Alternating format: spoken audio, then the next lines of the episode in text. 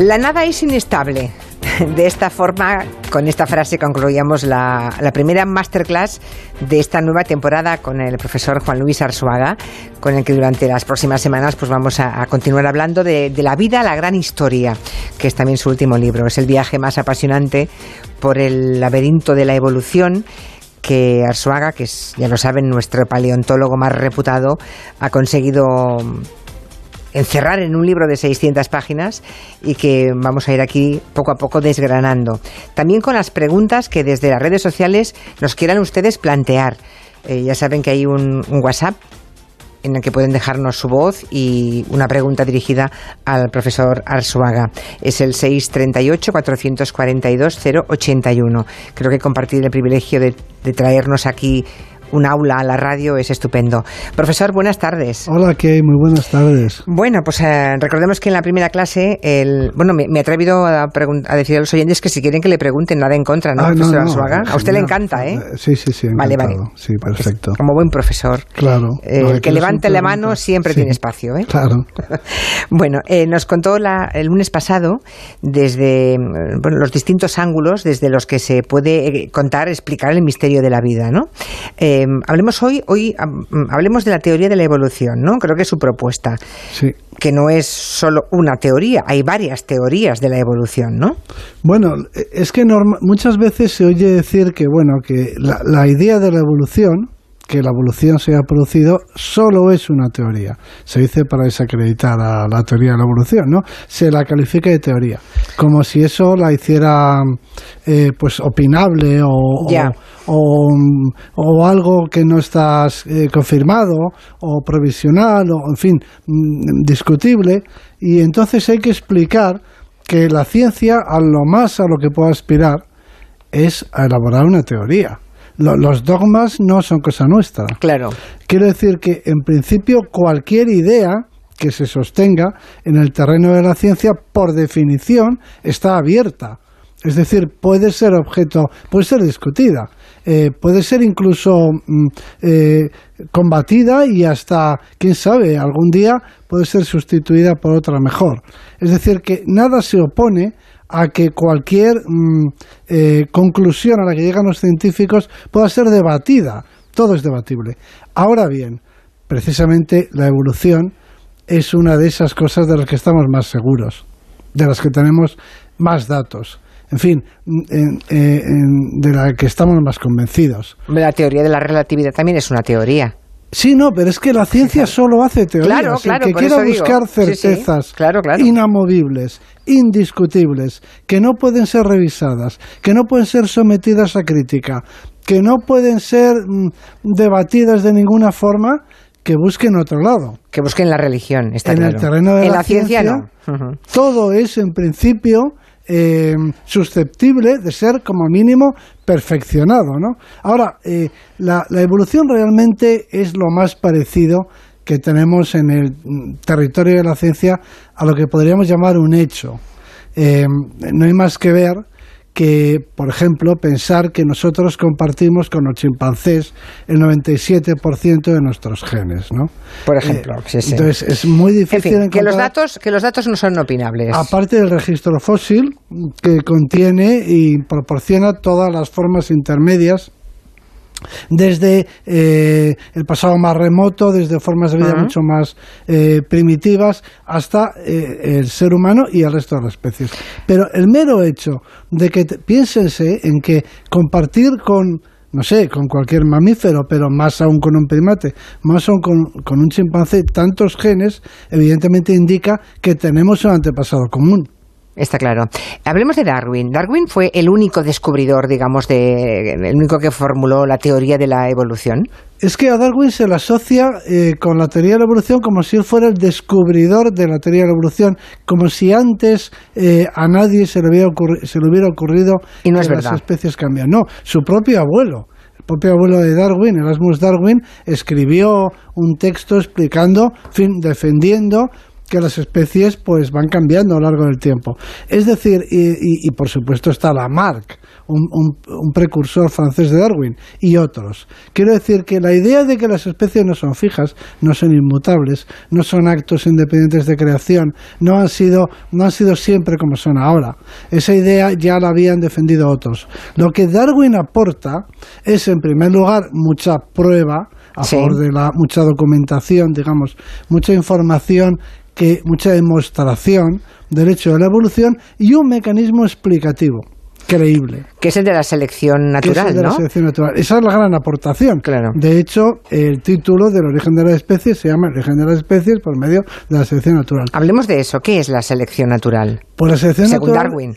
hay que decir que los científicos eh, nos enfrentamos a los hechos y buscamos explicaciones de esos hechos. Es decir, que la tarea del científico consiste en explicar el mundo, en, entenderlo, en, buscar las causas, en formular leyes. Quiero decir que eso, el científico no se limita a observar eh, la naturaleza y ver cómo es, sino que, o la materia, sino que se pregunta cuáles son las leyes que Mm, que explican el funcionamiento del mundo, ¿no?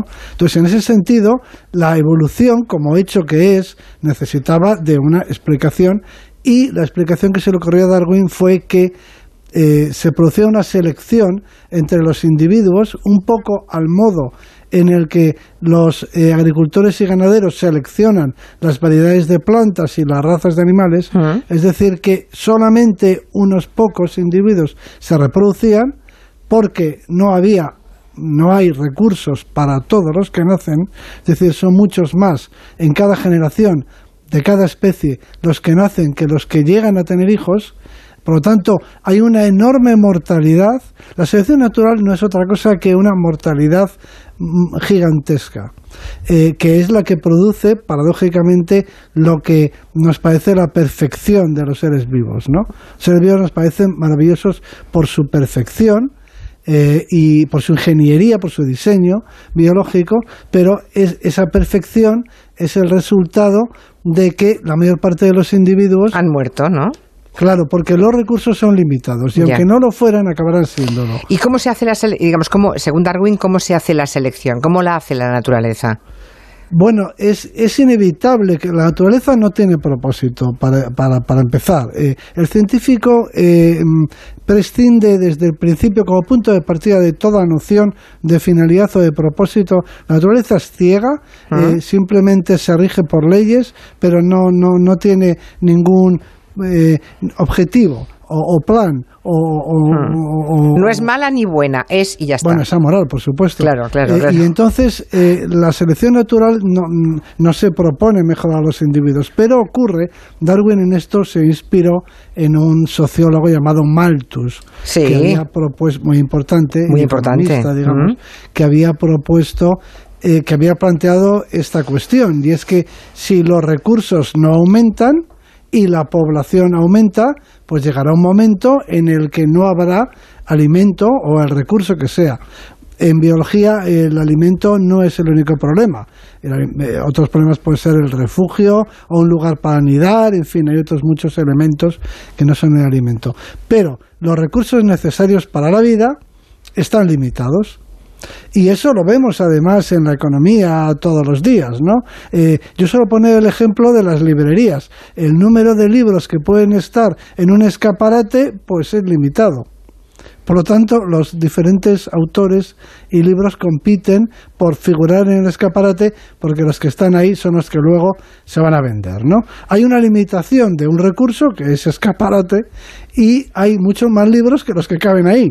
Bueno, pues trasladado a la naturaleza, los recursos naturales son limitados y de todos los que nacen, en, en, cada especie, en cada lugar, pues solamente unos pocos van a ser capaces. Esos pocos no son los mejores, sino los mejor adaptados. El término los mejores es, es inadecuado, ni los más fuertes, por supuesto, sino los que están mejor adaptados a, como decía Darwin, eh, sus hábitos de vida, es decir, su estilo de vida, lo que hoy en día se llama el nicho ecológico. Es decir, que en la naturaleza no hay ni mejor ni peor, hay más Bien adaptados. Ya. Exactamente. Entonces, este mecanismo ciego es el que propuso Darwin e independientemente de Darwin, otro científico llamado Wallace. ¿Y Lamarck? Lamarck, en cambio, es que la, Lamarck es un poco, eh, la Lamarck es anterior a la Darwin, generación anterior. La generación anterior, pero es interesante hablar de, de Lamarck y, y, su teoría de la evolución para ver cómo... Porque mucha gente piensa en términos lamarquianos porque es la explicación más intuitiva. Es decir, hay como tres generaciones de evolucionistas. La del abuelo de Darwin, ¿Sí? la, la, la, del padre de Darwin, la anterior a Darwin, que es la de Lamarck, y luego la de Darwin. Eh, Lamarck em, pensaba que las especies evolucionaban, es decir, era un evolucionista, pero eh, tenía dos ideas eh, eh, incompatibles con la teoría de Darwin en su teoría. Una de ellas era, él pensaba que la evolución era necesariamente progresiva, es decir, que em, iba perfeccionando a los animales y, vamos, a los seres vivos, y por perfección, él imaginaba una escalera de perfección que llevaba hasta el ser humano. Ah. Entonces, claro, ahí tenía eh, eh, ante eso, mm, eso se enfrentaba al, hecho de que en la naturaleza hay formas complejas, formas simples, que hay una enorme diversidad. Los organismos, mm, no solamente existen organismos muy complejos, sino de todos los tipos, ¿no?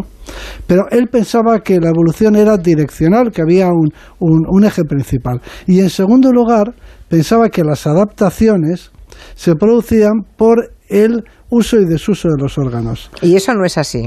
Porque yo creo que eso, aún a, yo creo que aún a día de hoy eso todo el mundo lo cree. Todo el mundo lo cree, es decir que porque es una idea intuitiva. Ya, claro, todos hemos oído alguna vez que alguien dice que el pulgar de nuestra especie va a acabar siendo forzosamente más largo de tanto darle a los móviles y las tablets, ¿no? Con los dos pulgares. Sí, Marañón, Gregorio Marañón, yo le he leído en un libro suyo decir que las mujeres de que las mujeres chinas pues eh, tendrán o tienen los pies cada vez más pequeños porque utilizan zapatos muy hormas muy pequeñas para reducírselos. Y esto eh, y eso no es cierto.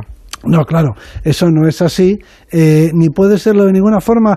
Y, Darwin, eh, eh, Darwin no lo contemplaba eso como posible. Hay, hay muchos, hay muchos datos en contra de eso mismo, como por ejemplo el hecho intuitivo de que nadie transmite a sus hijos, pues no sé, un, dedo que pierde o nuestras cicatrices, digamos, nuestros, nuestros traumas, nuestros traumatismos, al menos los físicos, no, no los nuestros hijos, ¿no? Luego, no es verdad que se hereda, em, que, se, que se hereda como es el padre, tal cual. Em, y ni se heredan los órganos que se desarrollan, ni tampoco los que no se usan. O sea, las mujeres, por ejemplo, podemos, mm, la especie femenina, digamos, de, de la humanidad, puede perder toda esperanza de que aunque mm, actualmente las mujeres, aunque con el paso de los años cada vez parimos más tarde, se nos reubique la regla en otro momento de la vida, vamos. Aunque pasen mil años pariendo a partir de los 40 años, porque vivamos 100, 120, no va a cambiar el periodo. Va, a, empezar, va a llegar a los 12 años y va a irse a los 50. sí, eso no creo que cambie, desde luego. Eh, pero, bueno, hombre... Yo le hago una pregunta muy concreta, ¿eh, profesor? en principio todo es posible ahora, todo está abierto, porque tenemos la posibilidad de editar nuestro genoma, es decir, modificarlo, cambiarlo entero pero de eso hablaremos en su momento. Sí, sí, yo no hablaba de tocar, ¿eh? el genoma, yo hablaba de, ah, de una adaptación a, la, nueva vida, digamos, a la realidad social. Y además eso es muy curioso, pero aquí habría que introducir otro factor que es el que Darwin también propuso y es el de la selección sexual. Quiero decir, eh, la selección natural adapta a los organismos a su nicho ecológico y, es, y les, eh, eh, les sirve para su supervivencia, les hace posible su supervivencia. Ahora bien, ah. para la reproducción, eh, lo que se necesita es ser atractivo para el otro sexo, o tener hijos, o, ser fértil o, y fecundo, o, cuidar bien a los descendientes para que sobrevivan y a su vez eh, tengan hijos. Es decir, que había otro tipo de selección que le preocupaba a Darwin, que era la selección sexual. Bien, la selección sexual es la responsable de las características también de los seres humanos mm. que no son, que no tienen valor ecológico. Es decir, lo que hace que nos parezca atractiva una mujer o un hombre. Esos rasgos, mm, esos han sido seleccionados por la selección sexual porque tienen que ver con la reproducción. No, no nos hacen eh, ecológicamente mejores, no, no, no hacen que, seamos eh, más rápidos o, o, más eh, hábiles en alguna característica. Y la selección sexual también cuenta. Cuando la gente dice, bueno, pues en el futuro eh, tendremos las piernas muy pequeñas porque nos trasladaremos, nuestras... eso se decía hasta hace poco tiempo, ¿no? Eh, ahora, pues igual eh, no lo vemos así a, la vista de la cantidad de gente que corre, de que el medio de transporte es la bicicleta, aquí lo iba a decir, y demás, ¿no?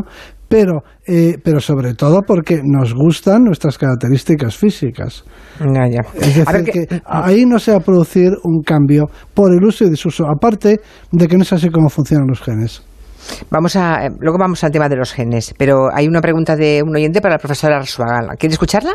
Sí, sí, claro, qué bien. Claro, y si las especies han ido cambiando, ¿en qué momento dejamos de evolucionar? Porque desde que se conoce la historia del hombre, eh, 4 o 5 mil años, con 6 mil, si quieres, eh, yo no he visto evolucionar nada. Cero. Me encanta el tema de hoy, además lo he preconizado un poco con la pregunta anterior, porque tanto Darwin como Lamarck son discípulos o habían bebido en las fuentes del conde de Buffon. ¿Cree usted, profesor, que Lamarck, que ha sido bastante eh, echado a un lado de la carretera, ahora ha tomado de nuevo eh, vigor y se la ha restaurado un poco con, con, toda la epigenética? Porque al fin y al cabo eh, era una de las cosas que él enunciaba ¿no? en, en, en, su, en su teoría. Bueno, qué nivelón de los oyentes del programa. Vamos a la primera. Luego ya iremos a, la Marquis si se ha restablecido su reputación.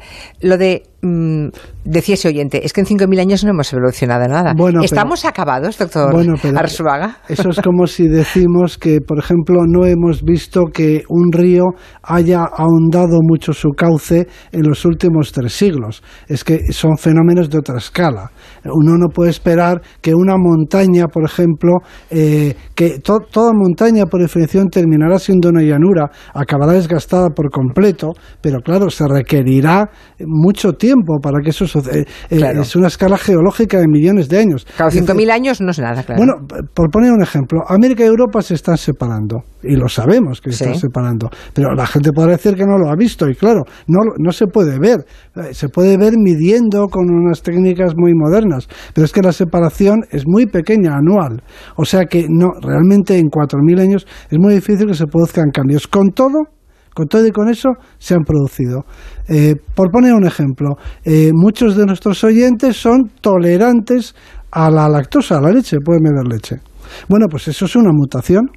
Esa es una mutación que no existía en la prehistoria, que no existía ni siquiera en el neolítico y que no existe en muchos pueblos de la Tierra, pero sí en los pueblos europeos, porque eh, es una mutación que se vio favorecida por el consumo de leche, precisamente. O sea, que hace 10.000 años... No, hace 5.000 años. Hace 5.000 años, un vaso de leche eh, les hubiera sentado fatal a nuestros antepasados. Claro, es que lo que se llama eh, intolerancia a la lactosa es lo normal.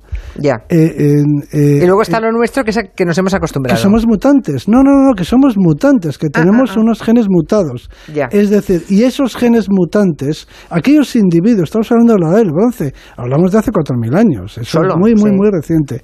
Eh, nosotros, por ejemplo, hemos podido secuenciar genomas de gente de la del bronce, sí, más lejos en Atapuerca, y eran todavía normales y por normales sentido intolerantes. Porque para que se pueda asimilar la leche, la, lactosa, hace falta que se segregue, se produzca una enzima, se llama lactasa, y esa enzima se produce durante la lactancia. Pero después de la lactancia, ningún mamífero eh, segrega esa enzima, produce esa enzima. Por lo tanto, los adultos de cualquier especie no les produce irritabilidad, no son tolerantes a la leche de adultos. Y la mayor parte de los seres humanos tampoco, exceptuando algunos pueblos que en los que han aparecido mutaciones que han hecho mm, tolerantes a la eh, lactosa a los adultos y esos individuos, este es un buen ejemplo de cómo funciona la selección natural, esos individuos que tenían esa mutación, que eran mutantes, como cualquiera de nosotros, de los que bebemos leche, pues eh, les fue muy bien y aquí estamos nosotros. O sea que el oyente que decía que no ha observado ningún tipo de evolución Se en ve los últimos microevolución. 5.000 años, hay, hay muchas. Y luego, eh, y luego tenemos Y otras adaptaciones, ¿eh? por ejemplo, adaptaciones a la altura. Los pueblos que viven en altura, los pueblos tibetanos, también tienen mutaciones que los han, que favorecen y hacen posible su vida ahí. Quiere Claro. decir que los europeos, por ejemplo, eh, en- tenemos grandes dificultades para vivir en grandes altitudes y, y, y, por ejemplo, los niños nacen con poco peso, una mayor mortalidad infantil, etcétera, porque no estamos adaptados a la vida en, en altura y, sin embargo, los pueblos que viven ahí recientemente han adquirido, es decir, que tienen mutaciones que les facultan, les favorecen su vida ahí. O sea que sí que hay, lo que pasa que lo que no se puede ver es un gran cambio anatómico morfológico. Pero vamos, que no somos un producto, mm, si me permite, ¿eh? Mm, no somos un producto acabado. Que estamos ahí y vamos Ninguna adaptándonos. especie, claro, ninguna, Ninguna especie está No, acabada. Pero es como el paisaje, es como el la mejor comparación es el paisaje geológico. Lo que ahora vemos que es una montaña eh, está sufriendo cada día el desgaste producido por la erosión, por el agua de la lluvia, por la gravedad. Es decir, que nuestras montañas, salvo que están recibiendo un impulso hacia arriba, como sucede en algunas cadenas montañosas, pero las que son viejas, las montañas, las cadenas montañosas antiguas se han desgastado por completo. Y se van desgastando cada día. Y eso no lo podemos percibir porque Claro. la escala humana eh, es muy pequeña comparada con el tiempo geológico. Y la evolución es un fenómeno que se desarrolla en el tiempo geológico. Claro, claro.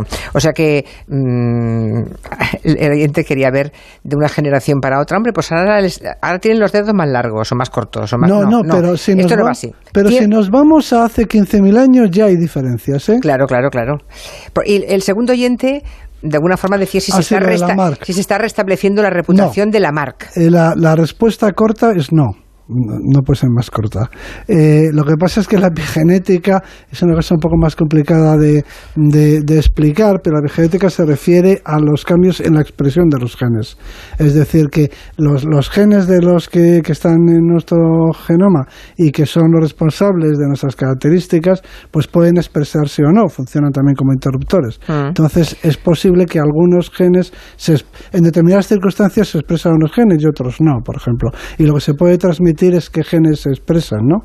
Que se ha visto en algunos casos, que eh, algunos genes que se desactivan en una generación siguen desactivados en la siguiente. Pero bueno, eso no cambia la esencia del debate y yo creo que debe- haríamos bien en no introducir. Eh, la respuesta a si la mar ahora Es no, se- vale. está reivindicado es no. No, vale. Eh, bueno, es que hay un montón de preguntas. Por ej- hay un oyente que me recuerda que hay un pueblo que bucea a pulmón.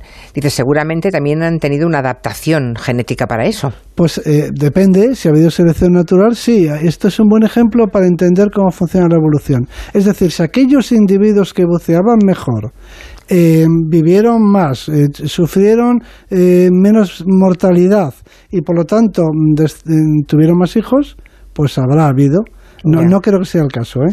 Pero es tan simple como todo eso. Lo que decíamos antes de la adaptación en, en altura. Aquellos individuos que por, su, que por sus genes eh, estaban de forma natural más adaptados a esas condiciones, pues esos habrán tenido más hijos y habrán vivido más tiempo, vidas más largas. Y los individuos que por sus características eh, genéticas eh, estaban peor adaptados a ese tipo de ambiente, pues habrán tenido menos hijos o ninguno. Luego otro más dice que en América la intolerancia, en toda América la intolerancia a la lactosa está mucho más extendida, seguramente porque se introdujo mucho más tarde el consumo de leche y aún no se han acabado de adaptar. ¿Sería no, eso? no, no, no, no, porque como hemos dicho, la cosa no es tan simple.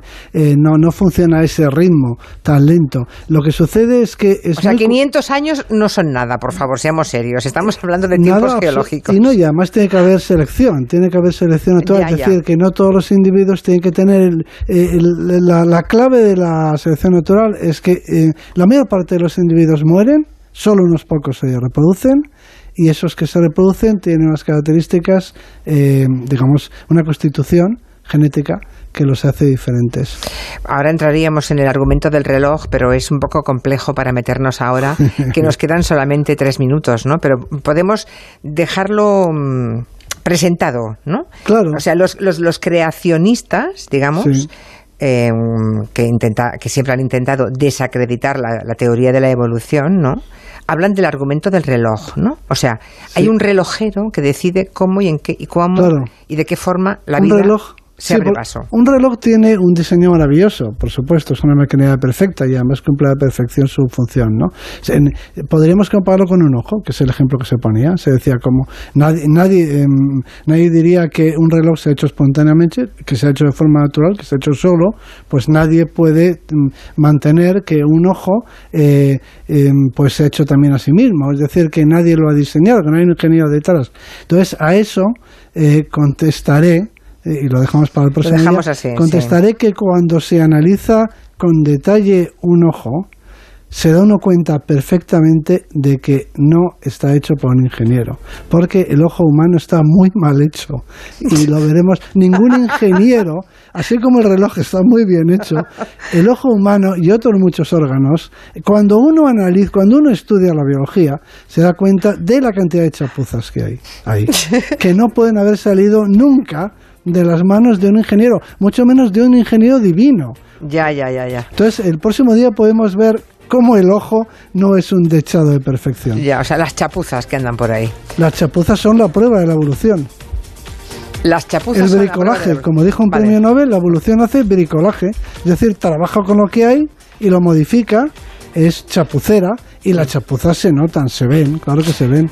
Me deja siempre al acabar un par o tres de frases que me suponen trabajo de, reflexión toda la semana, ¿eh, profesor Arzuaga? Pero esto del bricolaje y la evolución me, me parece maravilloso. Y las chapuzas, todavía más. Me lo apunto para mm, darle vueltas toda la semana. Y los oyentes seguro que también van a hacerlo. Doctor Arzuaga, gracias por venir a la radio. Ha sido un, placer. como siempre que está usted. Gracias. Lo mismo, de adiós. Hasta luego.